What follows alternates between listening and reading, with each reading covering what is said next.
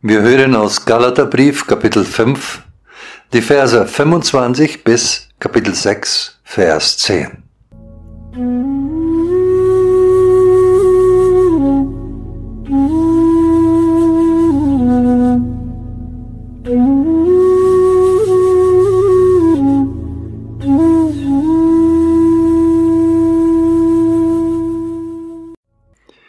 Wenn wir im Geist leben, so lasst uns auch im Geist wandeln. Lasst uns nicht nach eitel Ehre trachten, einander nicht herausfordern und beneiden.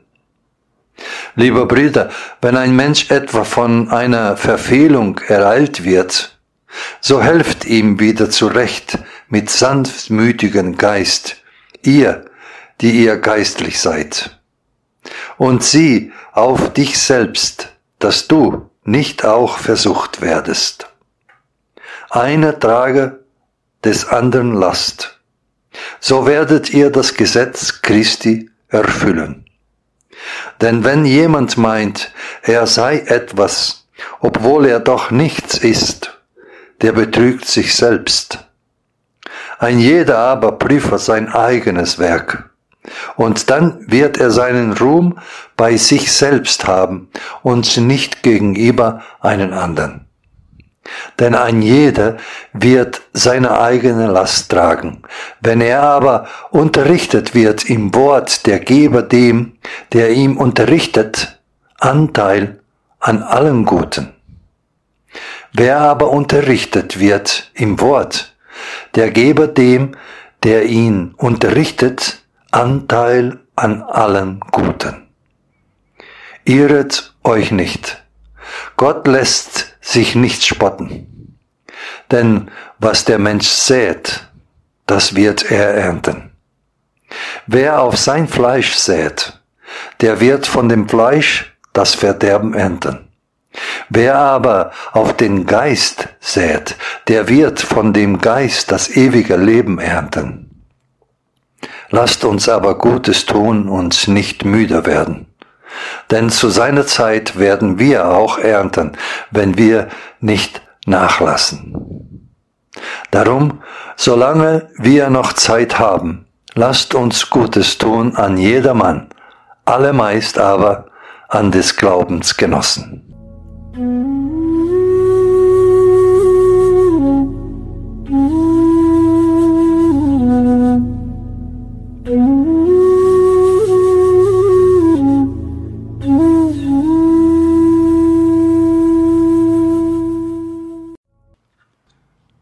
Liebe Gemeinde, lieber Hörerin und lieber Hörer, Mahnungen.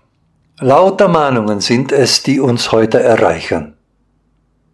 Wandelt im Geist. Seid nicht so ehrgeizig, nicht so neidisch. Wenn einer was angestellt hat, helft ihm zurecht. Und seid vorsichtig, dass es euch nicht auch passiert. Eine stehe ein für das, was den anderen belastet. Tut das Gute, vor allem euren Mitchristen gegenüber. Mahnungen, lauter Mahnungen. Und nicht nur das, die Mahnungen werden auch noch als Gesetz bezeichnet. Wenn ihr das alles tut, heißt es, werdet ihr das Gesetz Christi erfüllen. Ja, noch schlimmer kommt es, wenn ihr das alles nicht tut, werdet ihr mit göttlichen Strafen rechnen müssen. Irrt euch nicht, Gott lässt sich nicht spotten, denn was der Mensch sät, das wird er ernten und nutzt die Zeit, die euch noch bleibt. Also wirklich nach der frohmachenden Botschaft des Evangeliums hört sich das alles nicht an. Was sollen wir dazu sagen? Was mögen wohl die christlichen Gemeinden in Galatien dazu gesagt haben, als sie diesen Brief des Apostel Paulus erhielten? Was mag Paulus eigentlich dabei gedacht haben? Howard Thurman fällt mir ein, ein schwarzer Prediger. Er erzählte gelegentlich von seiner Großmutter, die noch als Sklavin geboren worden war.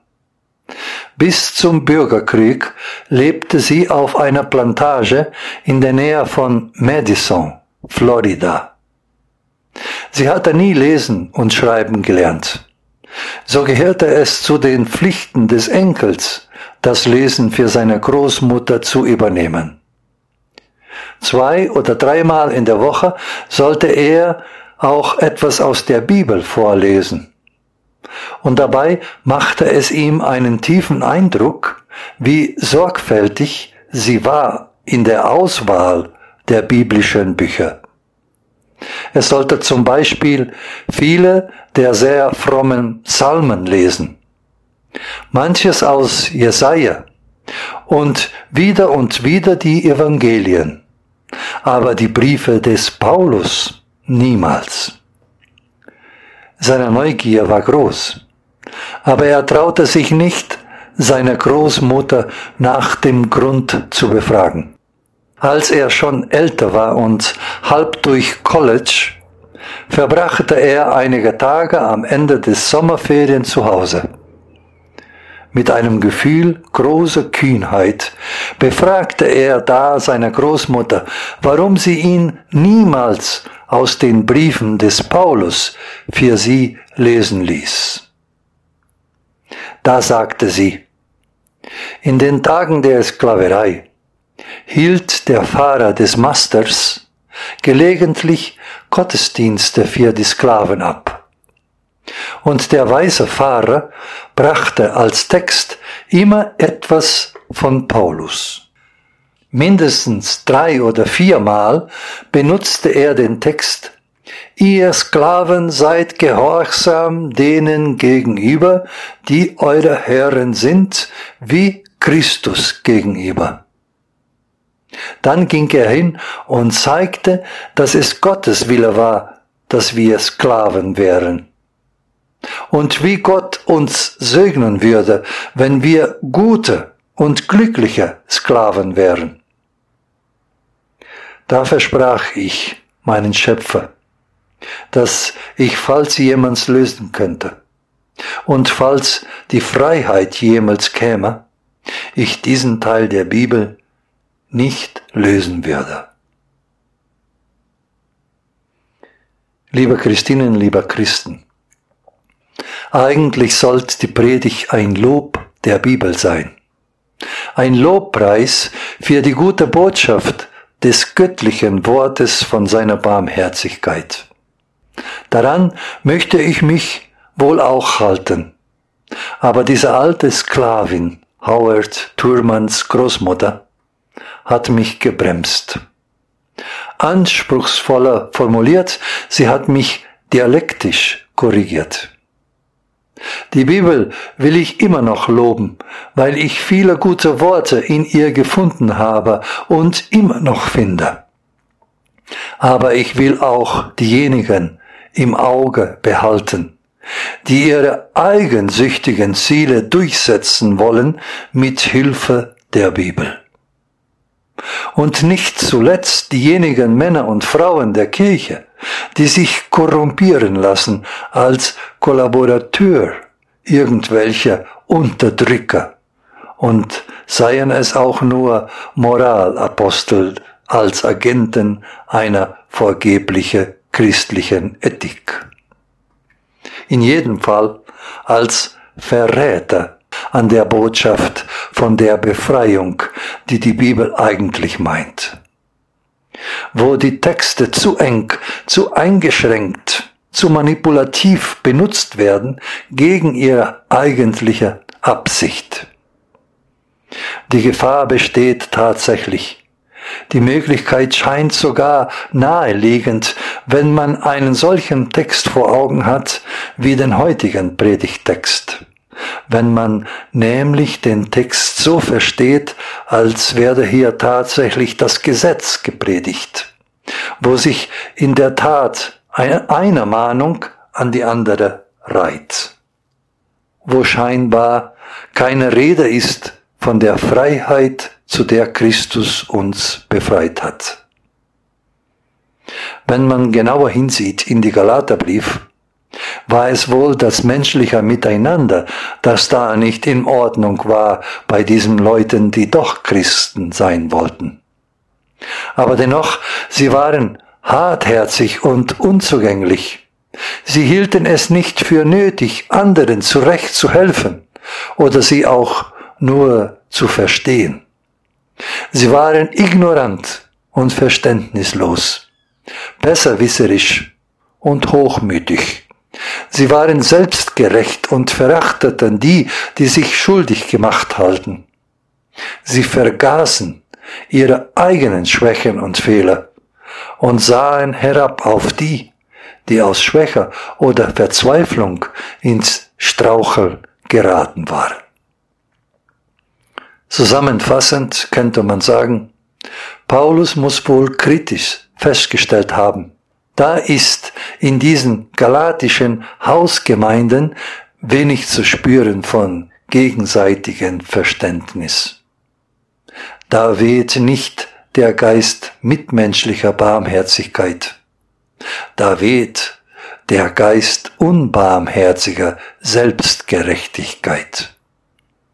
Und das, das kennen wir doch auch. Das erleben wir doch auch immer wieder. Also damals wie heute, heute wie damals. Der Richtgeist treibt sein Unwesen auch unter uns, eben auch unter uns Christen. Das alles ist sozusagen ein anthropologisches Regelphänomen, von dem wir Christen in unserer Selbstgerechtigkeit nicht ausgenommen sind. Das schielende Selbstgefühl, das von dem Vergleich mit den tatsächlicher oder vermutet irgendwie anderen lebt, ist doch unter uns auch eine äußerst beliebte Sache. Darum ist die Anbindung unseres Textes an den ersten Vers des Kapitel 5 so wichtig. Zur Freiheit hat uns Christus befreit. Denn das allein ist die evangelische Wahrheit. Daran hängt alles, das ganze zu treffende Verständnis unseres Textes. Zur Freiheit hat uns Christus befreit. Das ist sozusagen immer die Position, die wir im Rücken haben können. Unser neues Leben als Christen verdankt sich eben nicht einer neuen Moral, sondern dem neuen Sein in der Freiheit eines Christenmenschen, das aus reiner göttlicher Barmherzigkeit in uns hineingekommen ist. Also die Möglichkeit, barmherzig miteinander umzugehen, das ist keine Möglichkeit neben anderen, sondern unsere einzige Möglichkeit. Sie steht auf dem Spiel und setzt uns aufs Spiel. Entweder wir sind Söhne und Töchter des barmherzigen Gottes, oder wir verlieren unser Sein und uns selbst.